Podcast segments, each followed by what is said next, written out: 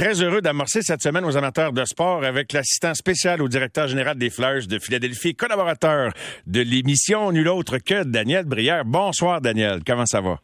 Salut, salut Mario, ça va très bien toi-même? Oui, ça va très bien. Là, on sentait qu'il y avait un gros dossier sur le feu à Philadelphie, fait que on t'a laissé travailler là-dessus un petit peu avant de, avant de, tu sais, des fois que tu sais, on le sait que c'est pas le temps de déranger, mais c'est conclu. Avant de parler de la série, comment nous l'embauche de John Tortorella, euh, c'est, sûr qu'il y en a plusieurs qui voient là un, un comment dirais-je, un, un mariage naturel entre la ville et le type d'entraîneur qu'est Tortorella. C'est-tu comme ça que vous l'avez vu la direction?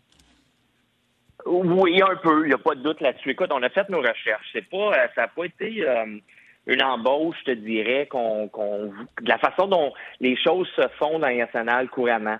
Euh, on, on, a passé au travers, on a commencé avec une liste d'au-dessus de 50 noms euh, d'entraîneurs, puis on a mis un peu ce qui était important pour nous autres. Puis l'expérience, c'était un, un facteur très, très important. Euh, donc là, on a descendu notre liste, on a interviewé huit personnes, huit candidats. Euh, puis de là, on a eu des, des secondes et une, une troisième entrevue avec John Tortorella. Euh, il n'était pas le seul, mais il n'y a pas de doute là que, que ce qu'il nous a vendu, c'est ça, son, son tempérament qu'il est capable de contrôler, euh, d'après lui. Puis euh, le fait que euh, il, il, il, il, sent comme s'il peut représenter la ville autant que l'équipe de hockey. Donc ça, c'était quelque chose qui, est important. Il n'y a pas de doute qu'on n'a on a pas bien joué les, deux dernières années, deux, trois dernières années du côté des Flyers. Puis c'est important de rejoindre nos fans puis de leur laisser savoir qu'on pense à eux que c'est important de trouver le meilleur entraîneur, mais aussi qui sont avec avec laquelle ils sont capables de, de, de sentir comme s'ils en font partie. Puis John Tortorella, pour nous autres, était l'image parfaite. Est-ce que c'est une drôle de question, mais je sais pas comment ça fonctionne. Tu dis bon, vous partez d'une cinquantaine, on finit une dizaine, puis là évidemment John Tortorella est toujours dans le décor. Un moment donné, est-ce qu'on on se trouve des arguments pour éviter de retomber dans la vague des entraîneurs recyclés qui ont fait le tour de la ligue, Daniel? Puis je dis pas que c'est pas des bons candidats, mais, mais je serais curieux de t'entendre là-dessus. Ouais, ben écoute, pour nous autres, c'était même pas un débat parce qu'on cherchait un entraîneur d'expérience. Ah.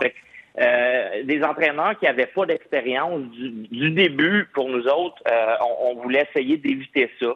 Le, le c'était pas un endroit, c'est pas un endroit idéal pour un entraîneur pour commencer. Le fait que les Flyers, ça fait quand même, euh, même 7-8 ans que les choses vont quand même assez mal là, de ce côté-là, que les fans sont pas contents. Euh, c'est une ville, comme on le sait, qui est très passionnée de ses équipes sportives, puis ils vont te le laisser savoir. Donc, on, on se disait que d'amener un entraîneur recru euh, était peut-être pas l'idéal pour personne. C'est la raison pourquoi on cherchait un entraîneur qui avait qui avait passé au travers, un entraîneur qui, qui a déjà euh, évolué dans, dans, des marchés difficiles euh, comme celui de Philadelphie. Euh, donc, c'est pour ça là, que les, les, les huit qu'on interviewés, c'est ça en début qui, qui nous amenait. Puis euh, de là, euh, on, leur, on leur a laissé faire leur présentation. Puis John Tortorella qui a, qui a gagné le derby finalement. Éric, euh, sur euh, la messagerie texte, me pose une question qui rejoint exactement une question que, qui, qui le sens de la, de la, question que j'allais te poser. À Montréal, quand il y a eu des processus pour des embauches, tu as participé à un pour la, la, question du directeur général, les gens se sont souvent mmh. dit, ben, finalement, c'est lui qui voulait dès le départ Jeff Gorton, puis ensuite euh, Ken Hughes, et donc tout le processus finalement. Alors, Éric suggère la question suivante. Partir de 50 noms pour finir avec lui, à mon avis, leur idée était déjà faite. Y a-t-il un peu de vrai là-dedans, Daniel? Non, pas du tout. Écoute, je... j'aimerais ça vous, vous dire oui, ça aurait été bien plus facile. ben on, aurait oui. pu, on, aurait pu, sauver, on aurait pu sauver un mois de, de travail. Mais non, c'est ce que j'ai aimé dans ce processus-là. Puis souvent, euh, dans, dans, les embauches d'entraîneurs, on a une petite idée. On a une, une idée de deux, trois entraîneurs euh, en tête du début. Puis c'est exactement ce qu'on voulait euh, qu'on voulait pas aller là, c'est ce qu'on voulait éviter, comme passer à côté, éviter, excuse. Puis euh, c'est pour ça qu'on a commencé à 50, on a évalué tous les entraîneurs possibles, on s'est fait une liste de ce qu'on cherchait. Puis un des points importants pour nous autres, c'était justement des entraîneurs d'expérience. Que c'est de là là que okay. on a commencé à couper. Euh, mais non, euh, du début, il y avait pas, il y avait pas personne. Puis même, je te dirais, écoute, tout le monde pensait que Torts, pas Torts, Barry Trotz était l'entraîneur. Tout le monde se disait qu'il n'y avait pas de, meilleur entraîneur que Barry Trotz. Puis tu vois, finalement, euh, on, on, sentait que Tortorella euh, le voulait, le voulait plus. Euh, ses présentations, il nous a vraiment impressionnés. C'est lui qui a, vraiment gagné, qui s'est détaché des autres, euh, des autres candidats. Est-ce qu'il a identifié ce que vous aviez à régler? Est-ce que dans tout, dans tout processus comme celui-là, -là, demandez vous un peu, j'imagine que l'entraîneur fait ses devoirs, puis il vous dit, hey, qu'est-ce qu'il y a... Puis il vient jouer un peu au gérant d'estrade avec ce que vous avez fait de bien puis de pas bien, j'imagine, Daniel. Exact. Exact. Mais ce qui n'était pas facile dans notre cas, c'est qu'il n'y a pas grand-chose qui va bien. Euh, donc, euh, c'était assez facile de, de, nous amener des arguments. Mais euh, c'est ça, on a vraiment senti que, que Tortorella, la passion euh, qui sortait là, de, de, ses entrevues, euh, qui voulait la, la, le job à, à Philadelphie, puis on, sentait vraiment que c'est aussi lui là, qui, qui était pour aller chercher euh, nos joueurs, euh, les amener à travailler dans le même sens, euh, de rebâtir un peu la culture qu'on a perdue les dernières années. Je sais pas quelle opinion tu avais de loin de Tortorella et l'opinion que tu as maintenant au, terme du processus, Daniel. Est-ce que ça a évolué? Aurais-tu eu le goût de, jouer pour lui? Honnêtement. honnêtement, oui. Honnêtement. puis j'aurais jamais pensé de dire ça, là. Mais oui, mon opinion a changé de lui après l'avoir rencontré. Puis j'ai eu John, John Tortorella comme assistant coach à Phoenix. Donc je le connaissais un petit peu. OK. Euh, mais ça fait quand même, ça fait quand même 25 ans de ça. Euh, puis comme assistant coach, on est toujours un peu différent comme, comme entraîneur-chef. Euh, j'ai vu, puis un peu comme tout le monde, euh, j'ai vu là, ses querelles avec euh, Brooks à, New York.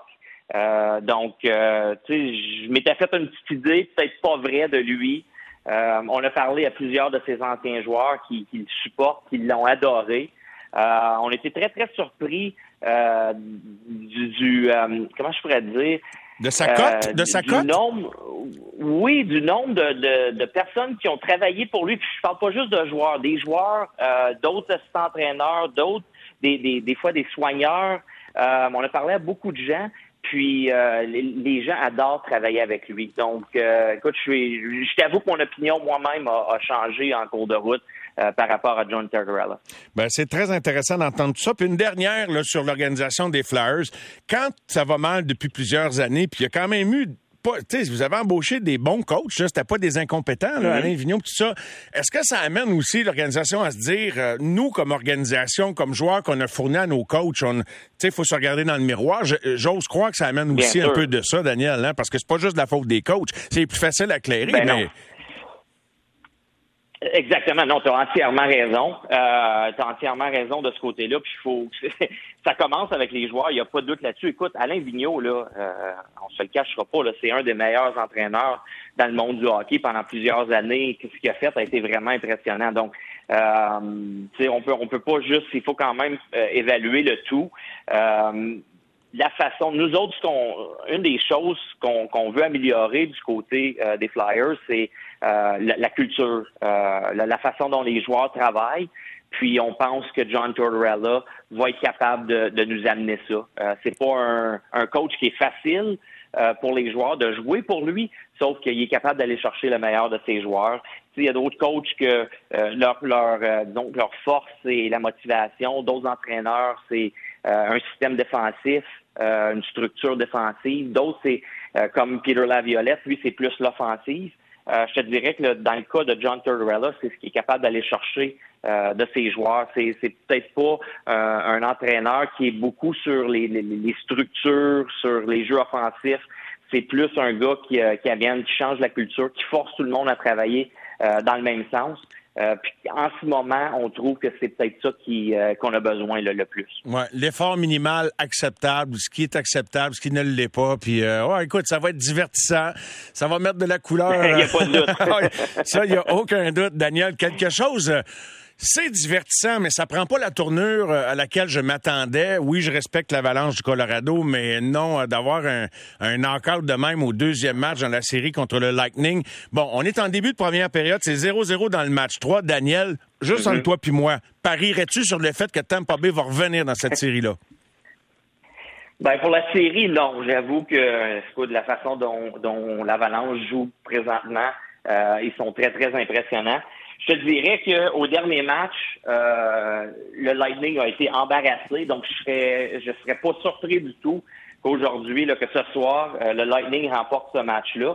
Mais, mais au cours de sept matchs, je pense que ça va être difficile pour le Lightning ici. Ils ont semblé fatigués. J'ai senti un peu la même chose en première ronde contre, contre les Maple Leafs. J'ai senti la même chose en début de, de troisième ronde contre les, les Maple Leafs. Puis là, on le voit encore. Donc, euh, Contre les Rangers, ouais, les Leafs en première ronde, puis les Rangers, en troisième, oui, c'est ça. Oui, oui, oui, je te suis.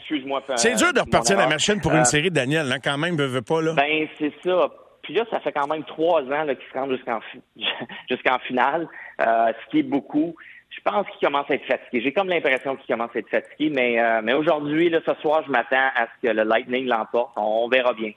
S'il devait gagner ce soir, écoute, j'ai. Ça va être à bas pointage. Parce que c'est drôle, au début, on disait. Euh, L'Avalanche peut pas se permettre d'y aller coup pour quoi avec le Lightning, mais là, tout d'un coup, j'ai l'impression que c'est le contraire, Daniel.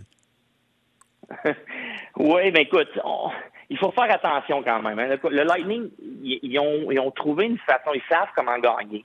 Euh, on l'a vu en première ronde contre les Maple Leafs, on l'a vu en troisième ronde contre les Rangers.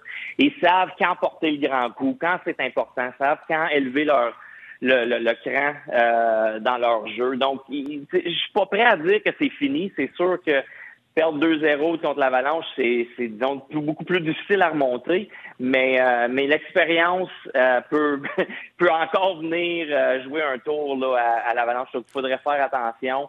Euh, ils m'ont impressionné. Ça fait trois ans qu'ils m'impressionnent, le Lightning. Je suis pas prêt à dire que c'est fini encore. Là. Ouais, je te rejoins moi aussi. Là. Je, je, me garde une petite gêne. Et Vasilevski vient de faire un méchant arrêt du bout de la jambière. T'as vu ça? OK, c'est ça. Je sentais que tu regardais le match pendant que je chantais des petites réactions. Là. Fait que toujours aussi passionné. Daniel, toujours du hockey. Euh, pas 24 heures sur 24, mais pas loin.